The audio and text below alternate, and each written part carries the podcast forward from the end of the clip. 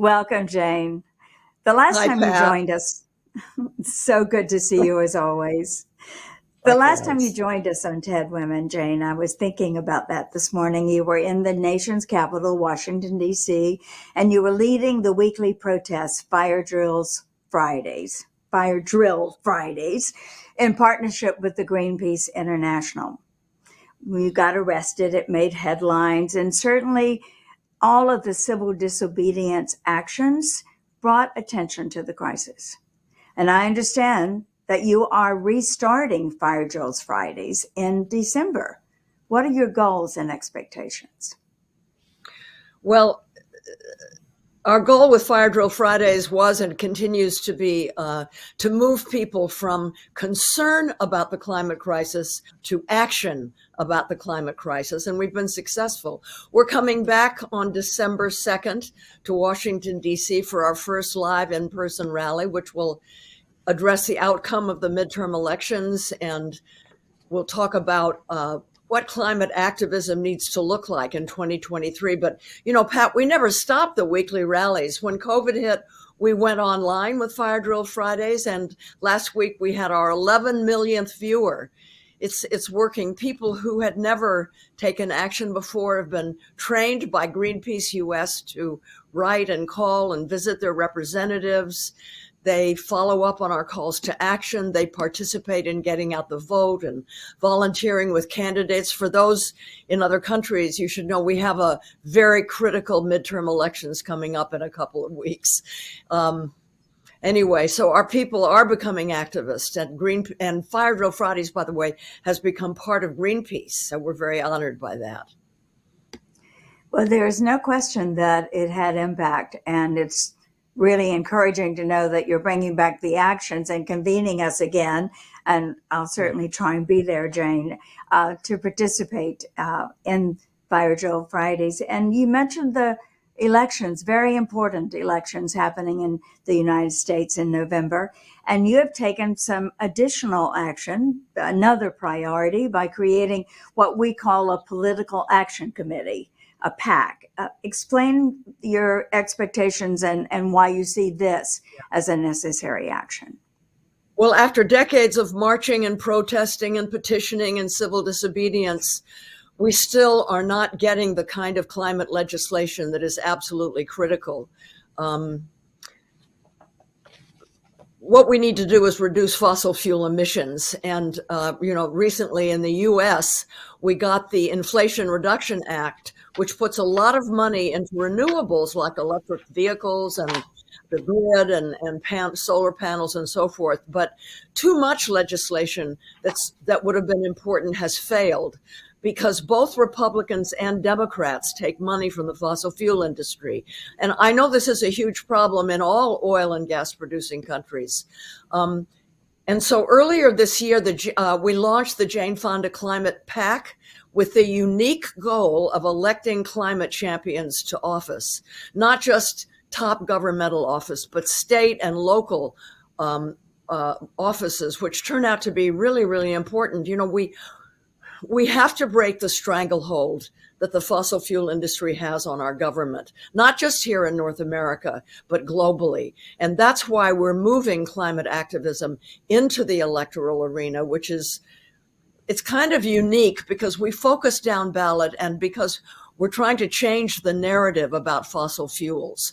You know, everybody talks about wind turbines and solar panels and electric vehicles, um, but that's not enough and my PAC is only endorsing candidates who have signed a pledge to not take money from fossil fuel industry and who've publicly stood up and showed courage in the face of, of the industry and um, not afraid of holding them accountable. And those were the, the that was the criteria on which you Yeah. selected the candidates. I've I've also noticed some of them are maybe most of them are women, seeing women taking those frontline positions. Women of color. Very often they're the first, the first woman, the first Latina, the first person under 30. They're they're really breaking a lot of boundaries and they're they're so brave. They I was just in Texas and it's filled me with hope that'll last me for years. Well, I want to come back to how you keep that hope alive, Jane, because some it's easy to look at the fact that climate is not a partisan issue. And yet, as you said, leaders on both sides of the aisle are still taking the money that's leading to the carbon emissions uh, challenge. Why really? do you have a better understanding now? And can you share it of why we have such slow progress on addressing this urgent global crisis? Well, I think a lot of it has to do with the fact that the fossil fuel industry is is is embedded in our government. People on both sides of the aisles are taking money, and so they don't speak out against the fossil fuel industry. They only talk about the green alternatives, and that's important. But not talking about fossil fuels is is is like trying to bail out a sinking boat without plugging the hole. You know. Um, but there's been progress because more and more people do understand that that it is fossil fuels that are driving burning of fossil fuels that's driving the, the climate crisis. And and and this is this is really really important. The science is very clear. We have seven years to cut our fossil fuel emissions in half in order to keep our, our global warming no higher than 1.5 degrees Celsius, higher than it was before the Industrial Revolution, which is when we started to burn fossil fuels. Um, so, I mean, I think there has been progress locally, especially in states and in, in, in cities. They've made progress to reduce their carbon footprint. It's just that more needs to be done urgently. And the reason that I'm talking about this on an international forum like, like like you've provided is because I, I, think that a lot of countries, I'm thinking of Nigeria, for example, have the same problems that the United States does. They produce oil, and that we need to be thinking more about taking the climate activism into the electoral arena. You know, recruit candidates and then train them and teach them about climate science and then get them to run for office and make sure they win. This is, this is really what the strategy is now.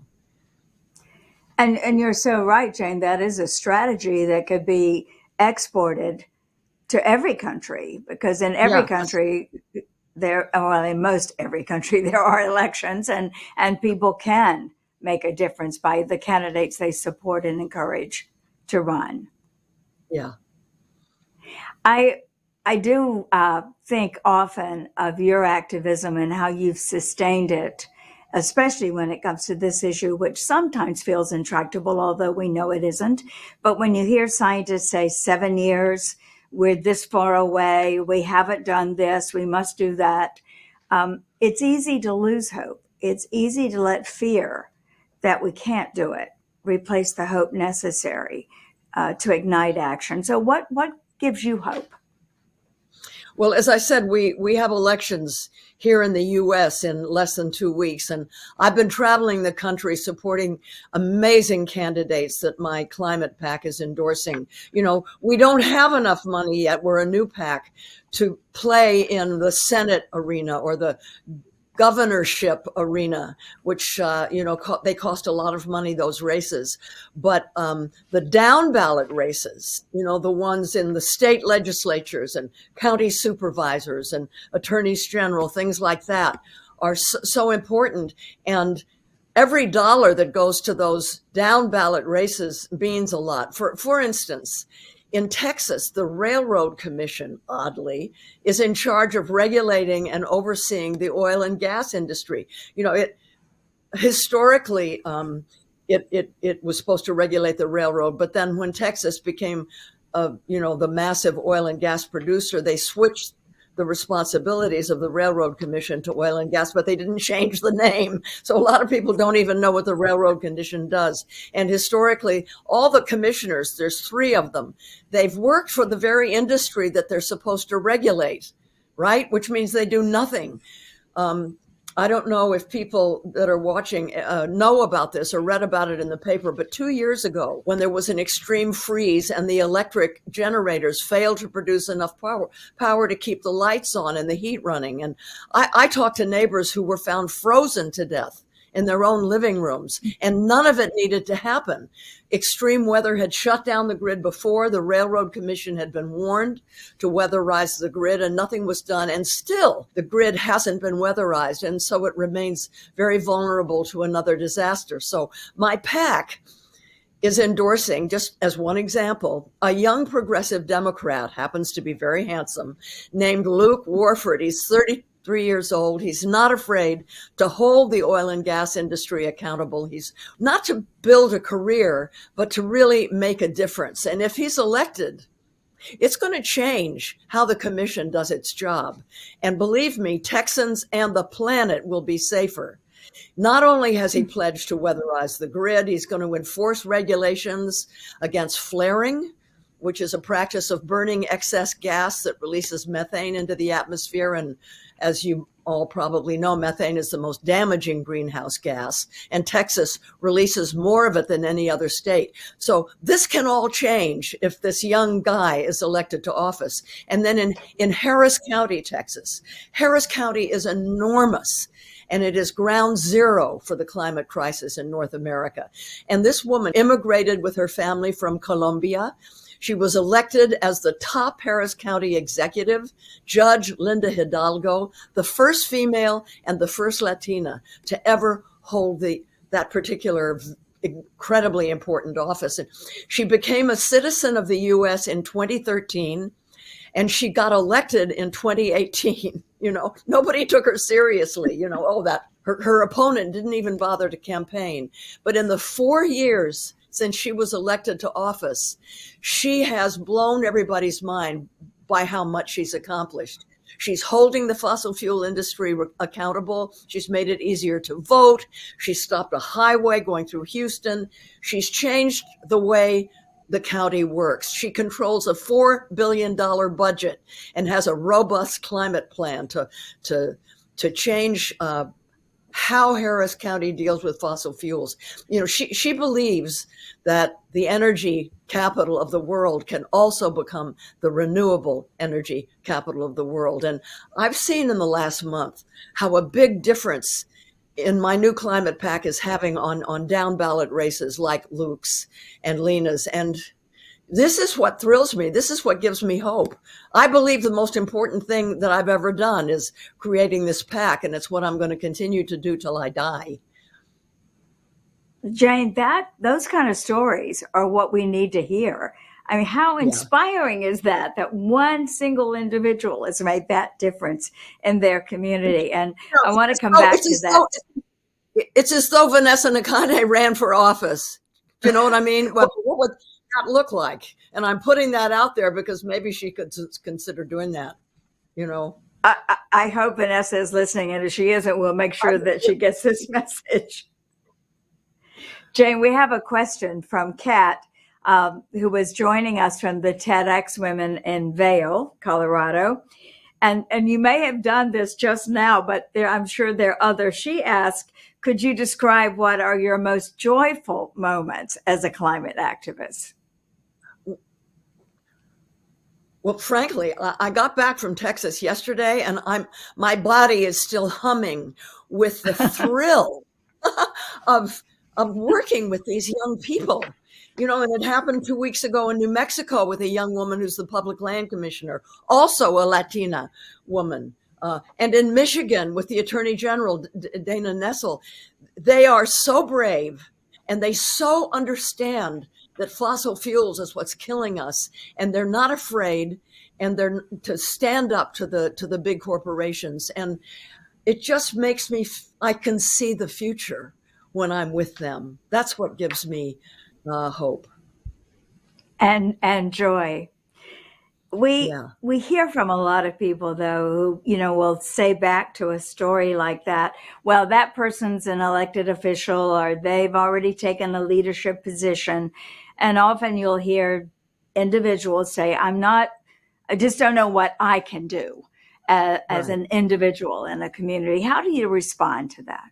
Right well, that's a really, really important question. The truth is, there's limited impact that we can have alone, and there is infinite impact we can have together.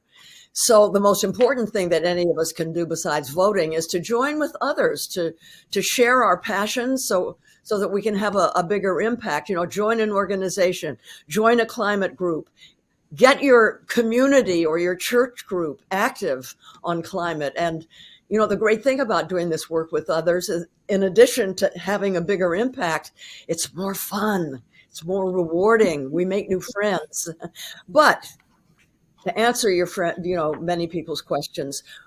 When it comes to individual choices, a recent study has shown that there is one big impact of making climate friendly lifestyle choices. Things like, you know, don't use single use plastics anymore, you know, ride a bike instead of driving a car, etc.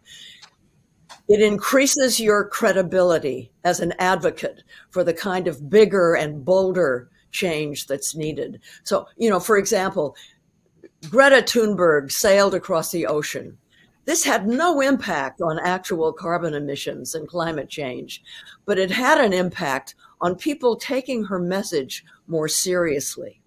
And that's a really interesting finding. So, what follows then is that the way to increase the impact of our individual choices is to be sure that they're visible so hmm. that if you replace your old gas powered water heater with an electric heat pump, for example, or you install solar panels, or you use a, a, re, a reusable water bottle, make it visible. Tell your neighbors, post pictures on social media, not in a, you don't have to be self righteous or braggy about it, but in an inviting way. Hey, folks, here's an idea, you know, make it visible. And make it personal as, Mary Robinson also always encourages us, do something personal every day uh, that moves us forward to a better time. There's another question, Jane. It comes from Dallas, Texas. So I think people in Texas are, are paying attention to the stories you've just shared. She says that it's so important to be able to identify climate activists, the ones that will really fight for legislation to combat the climate crisis. So how do we, meaning we at large in a community, know and back candidates who we're who are going to actually fight for change? Is there certain criteria that you are using and that would stand out for anyone who claims to fight for green legislation? Yeah. Number one, do they take money from the fossil fuel industry? That is a no-no because that means that they're not free to really stand up to the fossil fuel industry. And here in the United States, in North America, we have what's called the fossil fuel pledge, where many, many, many politicians and candidates sign a pledge saying that, that they won't take money from these big uh, corporations.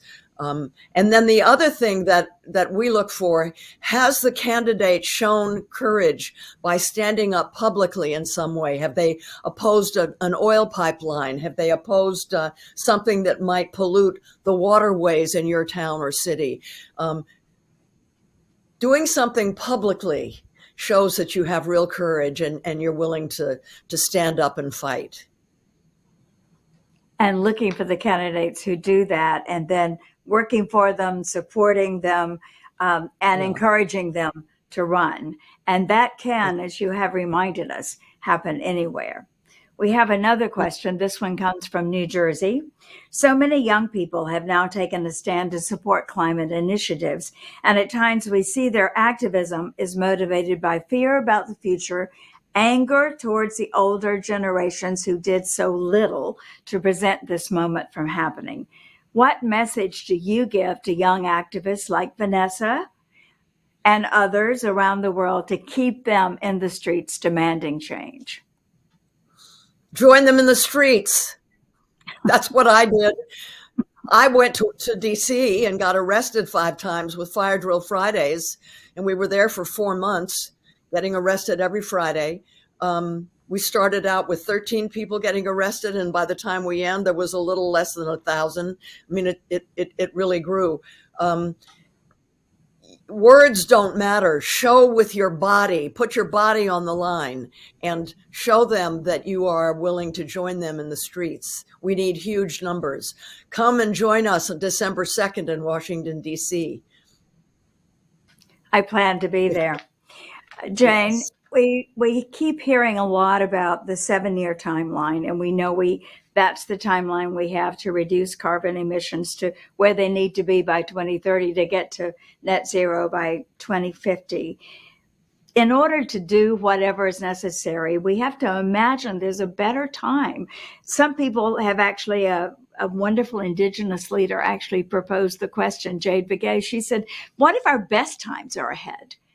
And I frankly had never thought of that. We think so much of the worst future we're rushing and hurtling towards. How do you envision what might be our future seven years from now? Well, it's going to take a while because of all the heat that's already been baked in because fossil fuel executives lied to us about what their emissions were doing, you know, which they knew for four decades. But when I think of how the world will be generations from now, if we do what science says we have to do, I, I see healthier people because the air we breathe and the water we drink and the food we eat will be clean and safe. Nature will begin to return. Species on the brink of extinction will rebound. Coral reefs and dense forests and snow capped mountains that we can see from a distance will bring joy to us once again. And, and our little species, Homo sapiens, will feel happier and, and less anxious because, and I hope that along with confronting the climate crisis, we will have confronted economic inequality and misogyny and racism because, you know, the climate crisis has happened because of a mindset of arrogance, greed, and, and, and hierarchy. You know, some things like white men are more important. They're on the top of the hierarchy. They matter more than people of color or women or the natural world. But there would be no climate crisis without racism. There would be no climate crisis without patriarchy. So it's going to be a beautiful future if we make it so. And we are the last generation that can do so. And that is an awesome responsibility. And this is an all hands on deck moment. So let's all join together. It's an awesome responsibility and an awesome opportunity for us to do this together. Opportunity. Jane, yes, good. I just have to ask you, Jane, before we say goodbye because so many people have written about their concerns of knowing that you are uh, battling cancer. And we just want to know you look fantastic, but how is your health?